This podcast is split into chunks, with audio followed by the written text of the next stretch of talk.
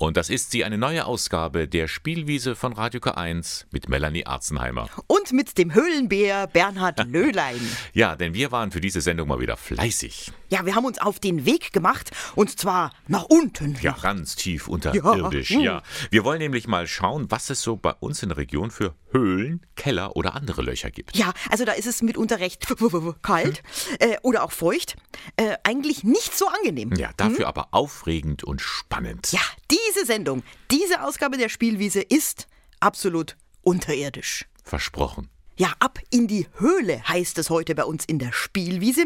Jetzt geht es eigentlich nicht um eine Höhle, sondern um ein ganzes Höhlensystem. Und das befindet sich am Hang im Urdonautal bei der kleinen Ortschaft Mauern. Die liegt zwischen Rennertshofen und Wellheim. Kennt jeder. Kennt jeder, ganz klar. Und unter Forschern ist es wirklich so, ja? Der Ort ist absolut berühmt, weil man hier Hinterlassenschaften des Urmenschen gefunden hat. Deine sind es nicht. Nein, deine nicht sind meine nicht. hinterlassen. Nein.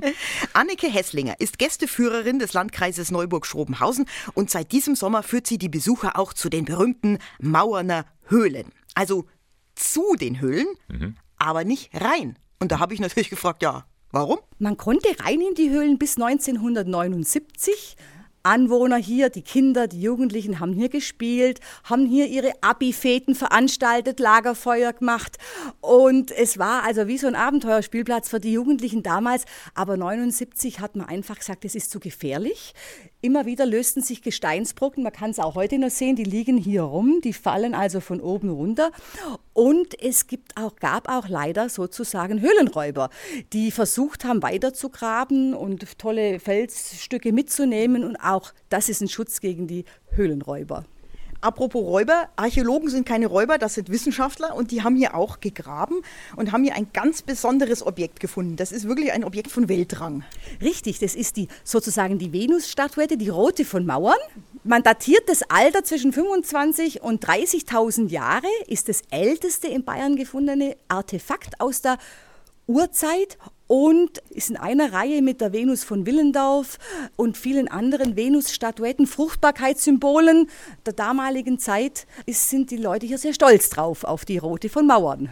Also diese kleine Statue aus Stein, die befindet sich heute übrigens in der Archäologischen Staatssammlung in München. Aber ganz viele Funde aus der Mauerner Höhle kann man im Archäologiemuseum im Schloss Neuburg bestaunen. Also da sollte man auf jeden Fall mal hingehen, denn die sind der Beweis. Haha, in dieser Gegend zwischen dem heutigen Rennertshofen und Hütting im Urdonautal, da waren sie schon immer gut unterwegs, die Menschen und auch die Neandertaler.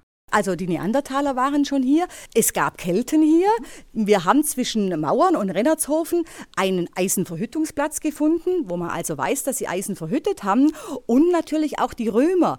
Mauern hieß früher Muron. Die Römer haben schon vor unserer Zeit, also haben, während wir noch in Holzbuden wohnten, sage ich mal, oder in Höhlen sozusagen, haben die Römer schon aus Steinen gebaut. Die Leute haben also vor 2000 Jahren hier schon Mauern gesehen und daher der Name Muron Mauern. Also ein hochinteressanter Fleck Erde. Was fasziniert Sie so hier an dem Ort? Weil sonst würden Sie ja wahrscheinlich diese Führung nicht machen und nicht anbieten. Richtig, ich bin absolut begeistert von dieser Gesamtheit. Erstens mal der herrliche Ausblick hier oben von den Höhlen rüber nach Mauern. Wenn man aus der Höhle rausschaut, wie ein Bild gemalt schaut es aus. Dann äh, das Urdonautal liegt ja Mauern im Urdonautal. Das Wissen, dass hier ursprünglich die Donau geflossen ist, die Landschaft, die Kultur, die Natur und überhaupt die Wärme, die, das Interessante, was diese Gegend hier ausstrahlt. Wenn ich da runterschaue, sehe ich die Schäflein. Hier wird nicht gemäht. Hier werden nur Schafe weiden hier, um das ganze Naturschutzgebiet auch zu erhalten. Also ein faszinierender Ort. Ein sehr faszinierender Ort. So, also Bernhard, hm? du hast gut zugehört. Natürlich. Was haben wir gelernt? Also bei den Römern war das Leben in der Höhle plötzlich out. Mhm, genau. Verständlich. Ja. Ist ja unbequem so ein Ding. Aber wo eine Höhle ist, da muss es doch auch Sagen und Legenden geben. Ja, ganz klar. Also natürlich soll auch in dieser Höhle ein Schatz liegen, ah, ja? Also so richtig Schmuck, Edelsteine, das Ganze drumherum. Und laut Sage sollte sich immer zu heiligen Zeiten im Berg ein Tor öffnen, um den Schatz freizugeben. Ui. Ja, und an einem Weihnachtsabend hat mal ein Bauernjunge aus Baring die Chance ergriffen, ist in die Höhle gestiegen. Das Tor hat sich geöffnet. Äh, ja, aber der Junge war dermaßen oh. schockiert, dass er sich nicht bewegen konnte und schwupp, Schon verschloss er sich wieder, der Berg. Ach, ja. Ist ja klar. Und ich wette, bis heute wartet der Schatz darauf, gefunden zu werden. Ja, ganz genau. So ist es hm. natürlich. Wie in jeder schönen Legende. Außer man betrachtet jetzt die archäologischen Funde als Schatz dann ist sozusagen aus der Legende schon Wahrheit geworden.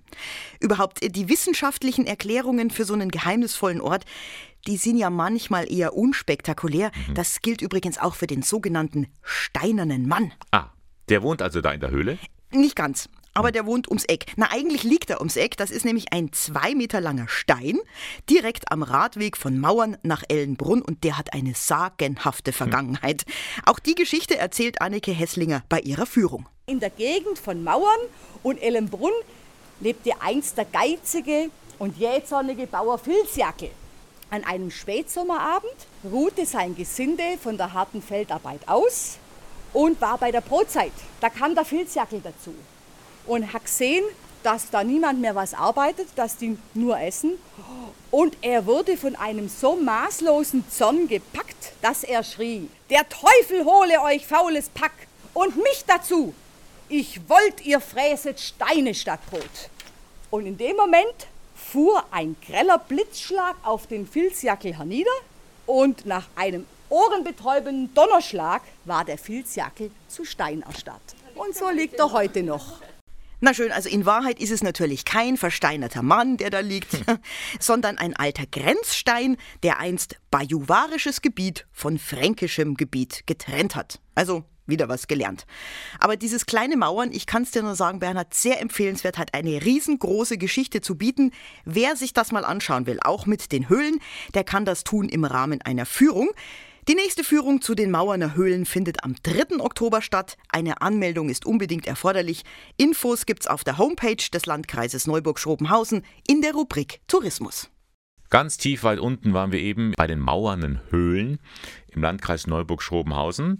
Jetzt äh, springen wir gedanklich ein bisschen mehr in den Norden, nach Beingries. Ah. Da gibt es auch eine Höhlenlandschaft, in Anführungszeichen, ein Labyrinth, ein Felsenkeller-Labyrinth. Also war es jetzt eine Höhle oder ein Keller? Beides. Ah. Ja, der, der, der, die, der Keller ist ja unterirdisch mhm. und äh, ist in einen Berg hineingeschlagen worden.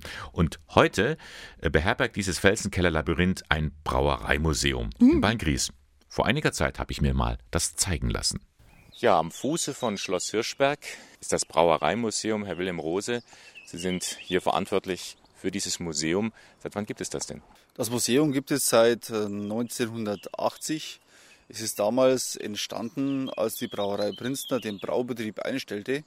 Da wollte mein Vater an die langjährige Brautradition erinnern und hat somit diesen alten äh, Felsenkeller zum Brauereimuseum ausgebaut.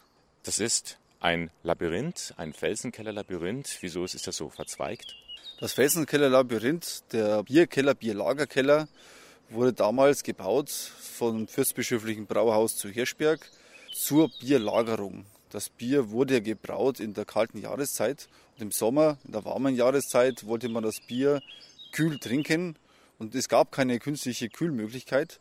Da behalf man sich solcher ähm, natürlichen, kühlen Städten. Schauen wir doch mal hinein, wie es da drin aussieht. Ah, und es ist merklich kühler.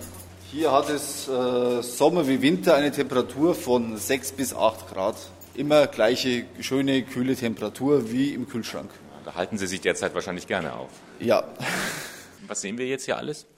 Wenn wir hier reingehen in den einzelnen Stollen, wir haben also hier äh, eine Gesamtfläche von über 1000 Quadratmeter und eine Stollenlänge von 350 Meter. Das sind jeweils zwei Hauptstollen und 21 Seitenstollen. In diesen 21 Seitenstollen sind verschiedene Brauereigeräte ausgestellt, vom geht von der Getreideernte über Hopfen, Melzerei, Sudhaus, Gärkeller, Bierlagerung, Flaschenabfüllung, Fassabfüllung, wie eben der Brauprozess vor circa 100 Jahren vonstatten ging. Und es ist ein, eine Mischung aus Labyrinth und Irrgarten. Warum ist das hier so verzweigt angelegt? Es war keine Absicht, sondern die Stollen wurden damals mit Hammer und Meißel in den Stein eingetrieben. Wir sind hier im Sandstein unter dem Jura-Kalkstein ist eine eingelagerte Sandsteinschicht und die wurde damals verwendet, diese Keller hier in den Sand reinzutreiben. Und man hat eben die Stellen genommen, wo der Stein besser zu bearbeiten war. Und auch deshalb hier auch der sehr unübersichtlich, unübersichtlichen Verzweigungen. Also man könnte sich hier unter Umständen verlaufen. Ja, aber wir haben hier nur geführte Gruppen, sodass die Gruppe immer zusammenbleibt. Und ich sage mal, nach einer Viertelstunde Suche kommt man hier auch gut wieder raus. Ich finde, wir sind heute schon so richtig wie Forscher unterwegs, Mhm. oder? In dieser Spielwiese. Es geht um Höhlen. Wir waren schon im Felsenkeller Labyrinth. Wir waren in den Mauern der Höhlen. Und jetzt kenne ich auch noch eine Höhle. Ja. Die kennt aber kaum einer. Echt? Obwohl sie mitten in Eichstätt liegt. In Eichstätt gibt es eine Höhle. In Eichstätt gibt es eine Höhle, ja. Ähm, die Edelbach-Quellhöhle. Aha. Ja, also die ist allerdings, ich sag mal, ein bisschen verzwickt bis sehr schwer zugänglich. Ja. Weil die wo liegt? ja, weil die mitten im Kloster liegt. Utsch. Ja, da kommt nicht jeder rein. Aber ab und zu kommt man eben doch mal rein. Die Eichstätter Ärztin Stefanie Schenkel war schon mal drin und Margit Schlagel hat mit ihr gesprochen. Die Quellhöhle des Edelbachs ist nämlich innerhalb des Klosters St. Walburg gelegen und man kommt also nur dorthin mit Genehmigung der Äbtissin und das ist also eine große Ehre, wenn man reingelassen wird, weil das wirklich innerhalb der Klausur liegt. Stefanie Schenkel, im bürgerlichen Leben Ärztin, hat die Quellhöhle gemeinsam mit ihrem Mann ausgekundschaftet. Die Quellhöhle selber ist eigentlich relativ einfach zu begehen. Das Schwierigste ist der Einstieg, weil der acht Meter über der Sohle liegt. Dann braucht man eine schöne, bequeme Leiter, dann geht es ganz gut.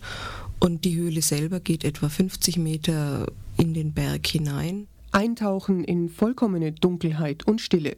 Nur noch die Höhle, Atem, Herzklopfen, die eigenen Schritte. Wer keine geeignete Beleuchtung dabei hat, kann die Höhle nur wenige Meter weit erkunden, bis er zu einigen großen Felsbrocken gelangt. Über die muss man zwei, drei Meter nach oben steigen. Dann geht es wieder ein Stück geradeaus zu. Dann kommen nochmal Felsen, über die man klettern muss.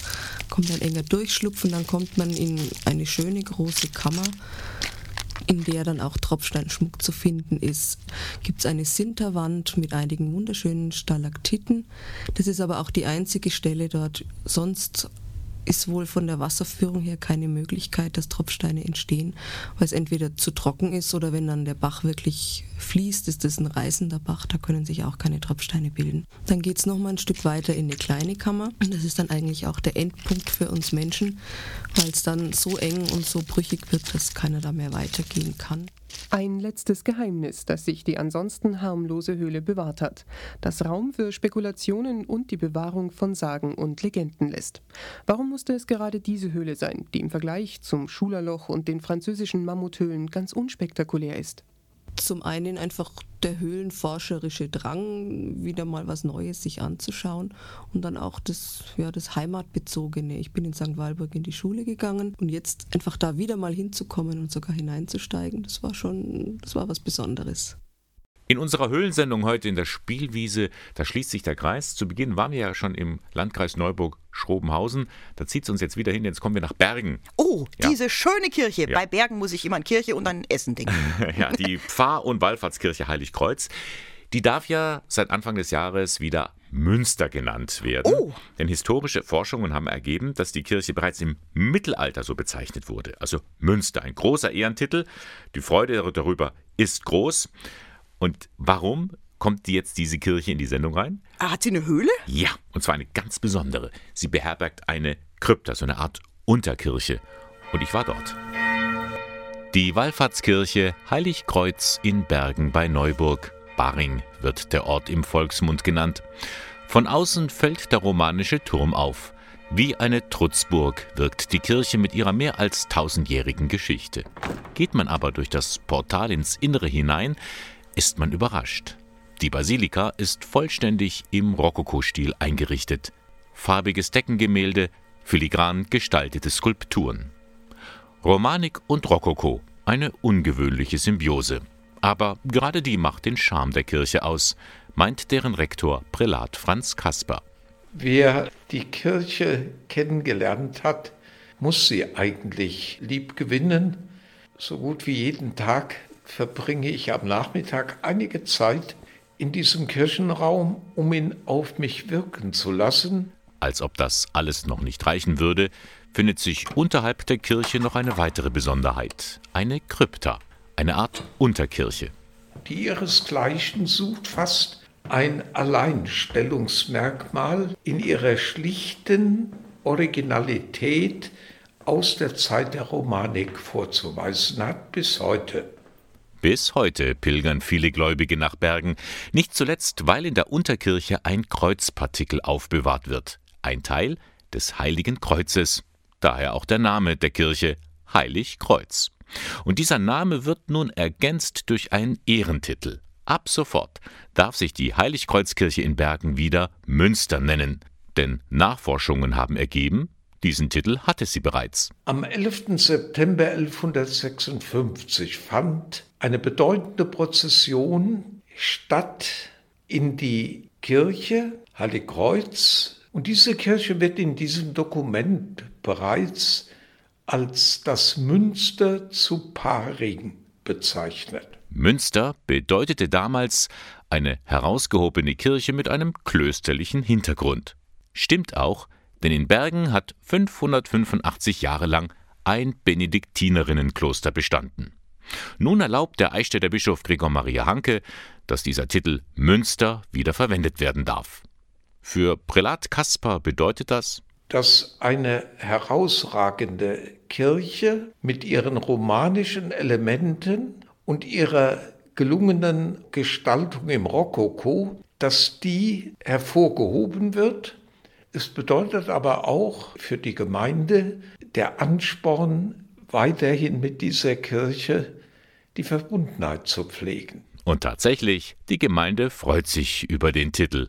Mesnerin Martina Böhm und Stefanie Fischer-Starbauer vom Gemeinderat sagen jetzt voller Stolz, wir sind Münster. Ich freue mich voll. Also ich gehe jetzt jeden Morgen, wenn wir die Kirche aufsperren mit meinem Mann, gehe ich schon durch und denke, ah, das ist jetzt der Münster. dadurch, dass diese Kirche ja schon über 1000 Jahre alt ist, die, die atmet Geschichte. Es ist alleine, wenn man in die Krypta runtergeht. Man kommt runter und man ist geborgen. Man fühlt sich wirklich geborgen. Wir haben oft Pilger, die den Jakobsweg laufen. Die sind immer so begeistert von dieser Kirche. Die staunen, die sagen, das ist die schönste Kirche im ganzen Bistum. Also, ein Besuch lohnt sich in das neue Münster Heiligkreuz in Bergen.